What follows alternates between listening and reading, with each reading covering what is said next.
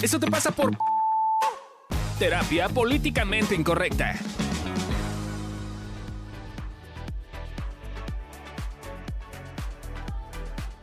Hola, bienvenidos al tercer episodio de Comunicación en Pareja, eh, con estos videos cortitos, bueno, episodios cortitos que estamos haciendo.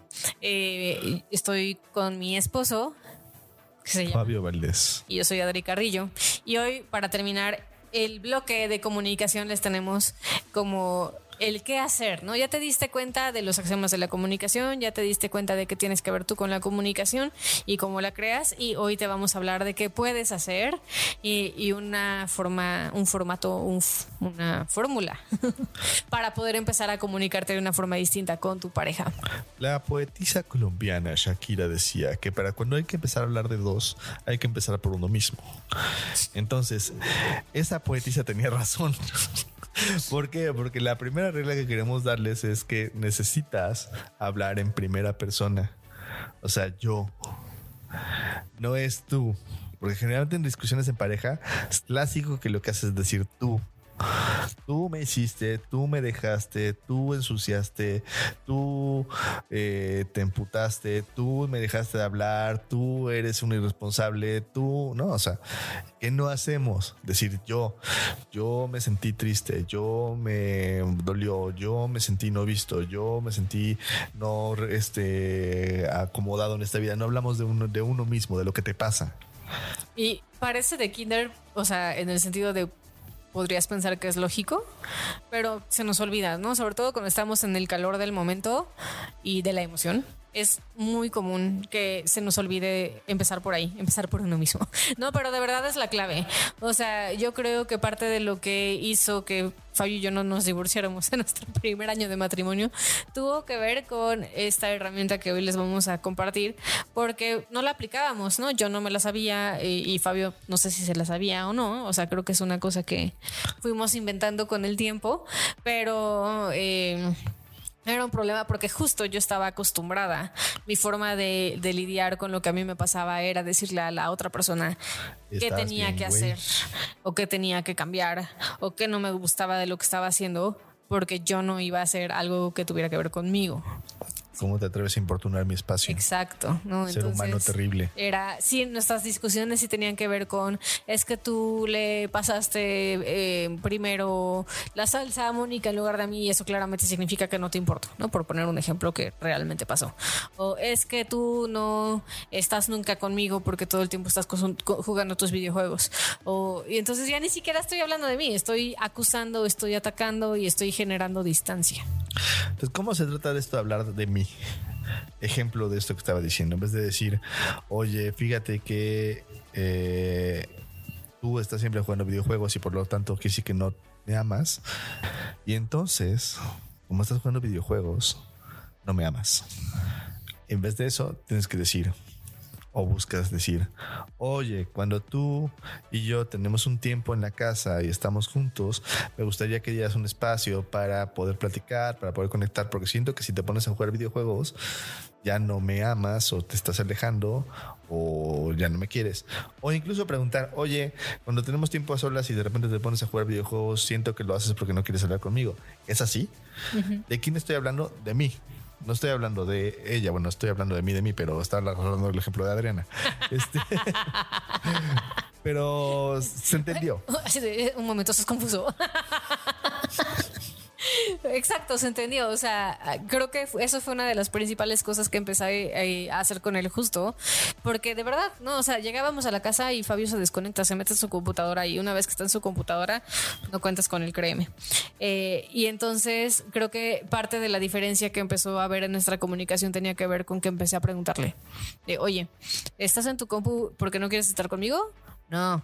Ah, ok. Entonces no, Eh, la segunda recomendación que hacemos para que puedas comunicarte de manera asertiva es quita los absolutos. Por ejemplo, la vez pasada estábamos hablando de que cuando Adriana me decía que de manera injundiosa, que lavara los trastes o que levantara algo o que hiciera un, pusiera las cosas en su lugar, yo le decía, nunca te das cuenta de las cosas que yo hago. Ok, ese es un absoluto. Ok. Entonces, ¿qué pasa? Que cuando decimos eso estamos, por un lado, descalificando la comunicación del otro o lo que está haciendo el otro y por otro lado, llevándolo a una cosa que es un idioma muy infantil. Ahí ya no estoy hablando de manera como adulta, porque no, por más que sea muy seguido, nunca es nunca. Nunca, siempre, todo nada. Si empiezas a usar eso, eh, por un lado no es real y segundo vas a crear una brecha que no es necesaria. No, cuando yo le digo a Fabio, es que nunca lavas un plato. No es cierto, güey, sí lava plato. A veces, no, no. quizás no, al- no en, la, en la frecuencia que me gustaría, pero pues a veces sí lava platos, ¿no? Eh, pero si yo le digo, es que tú nunca lavas ni un plato, así doble, ¿no? ni uno, ni nunca. Nunca. Este, lo único que voy a generar es que la otra persona entre en un modo Defensivo. defensivo más que receptivo, porque no es real. Y entonces cuando no es real, lo único que vas a hacer es que la otra persona se quede, o sea, ni siquiera te va a escuchar a ti, se va, se va a quedar escuchando el no es cierto, o sea, sí hago las cosas y ya valió madres, ¿no? El, el mensaje ya no llegó. Que, y el mensaje tiene que ver con me gustaría que lo hicieras más frecuente. Mente, frecuentemente. Ahora, estaría maravilloso que sí le metamos más un lenguaje que cree una frecuencia de las cosas, porque si no, decir las cosas sin el nunca también puede sonar como absolutista si lo decimos de una forma adecuada, como decir, no lavas trastes, estás diciendo de manera absoluta. Por eso es importante el mensaje. No tiene que ser absoluto, necesita ser relativo, tienes, tiene que ser con una frecuencia o con una circunstancia, aunque tú estés seguro de que nunca he lavado un traste, seguro en algún momento lavó un traste cuando tú no veías. Entonces es decir, ok, a, veces me doy, creo que no lavas tantos los trastes como me gustaría que los lavaras. Si se fijan, estoy diciendo una cosa mucho menos absoluta. Y además estoy hablando de mi percepción. ¿Eh? Clarísimo. Más claro ni el agua. Y la última cosa que queremos decirles para que aprendamos a comunicarnos de manera asertiva es, para hablar, describe acciones y la interpretación de lo que estás describiendo de la acción. No simplemente interpretaciones al aire. Ejemplo. No es lo mismo decir, es que nunca me demuestras que me amas. Fíjense cómo estoy usando absoluto. Estoy, estoy este, Hablando de la de la otra otra persona. Y además estoy hablando de algo que ni siquiera es como una cosa aterrizada, es una cosa ahí como interpretada. A decir, oye, yo he notado que no me has dado detalles y entonces me gustaría que me dieras unas flores de vez en cuando. O mejor aún, oye, fíjate que últimamente yo me he estado sintiendo eh, con más necesidad de apapacho y de cariño y he notado que no me has dado flores eh, porque en la otra no hay tanto un componente quizás de que me pasa a mí y agregando esto ya hay más un, esto me está pasando a mí, Ajá. ya no es un tema de tú no me estás dando flores, es un tema de me pasa esto y cuando no me das las flores incrementa la sensación que no es tu responsabilidad, por cierto, quitármela, pero que me ayudaría si me las dieras un poquito más seguido. Oye, cuando tú sacas la basura, me siento la persona más amada de esta vida. También funciona para positivo.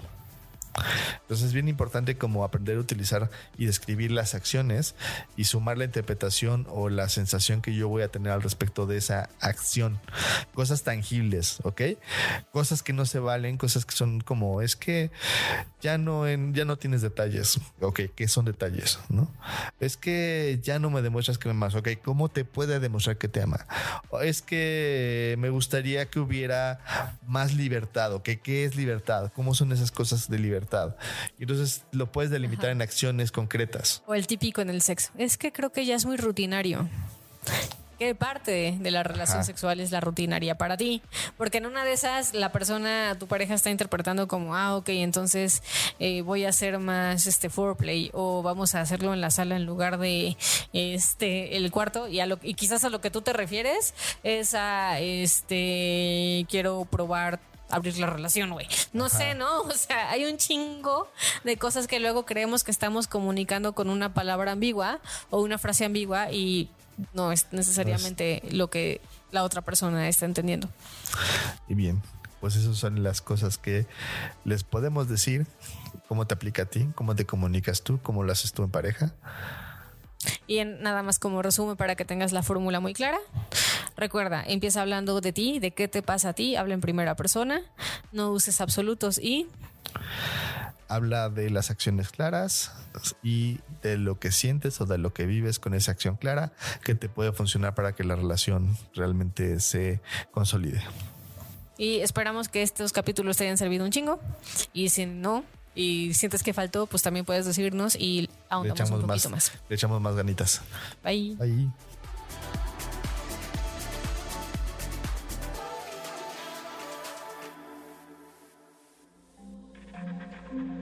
Este audio está hecho en Output Podcast.